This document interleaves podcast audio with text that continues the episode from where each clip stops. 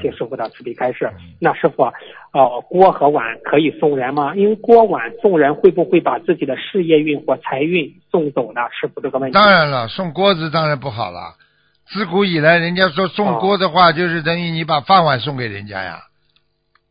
哦，那师傅把用过的锅和碗扔掉呢？这个问题。哎，扔掉嘛就扔掉了，扔掉没关系。比用过的绝对不能送，新的你送给人家还可以，用过的绝对不能送了。一送的话，你把自己的锅砸掉了。哦，明白了，明白了。谢谢师傅的慈悲开示。师傅啊，您开示过。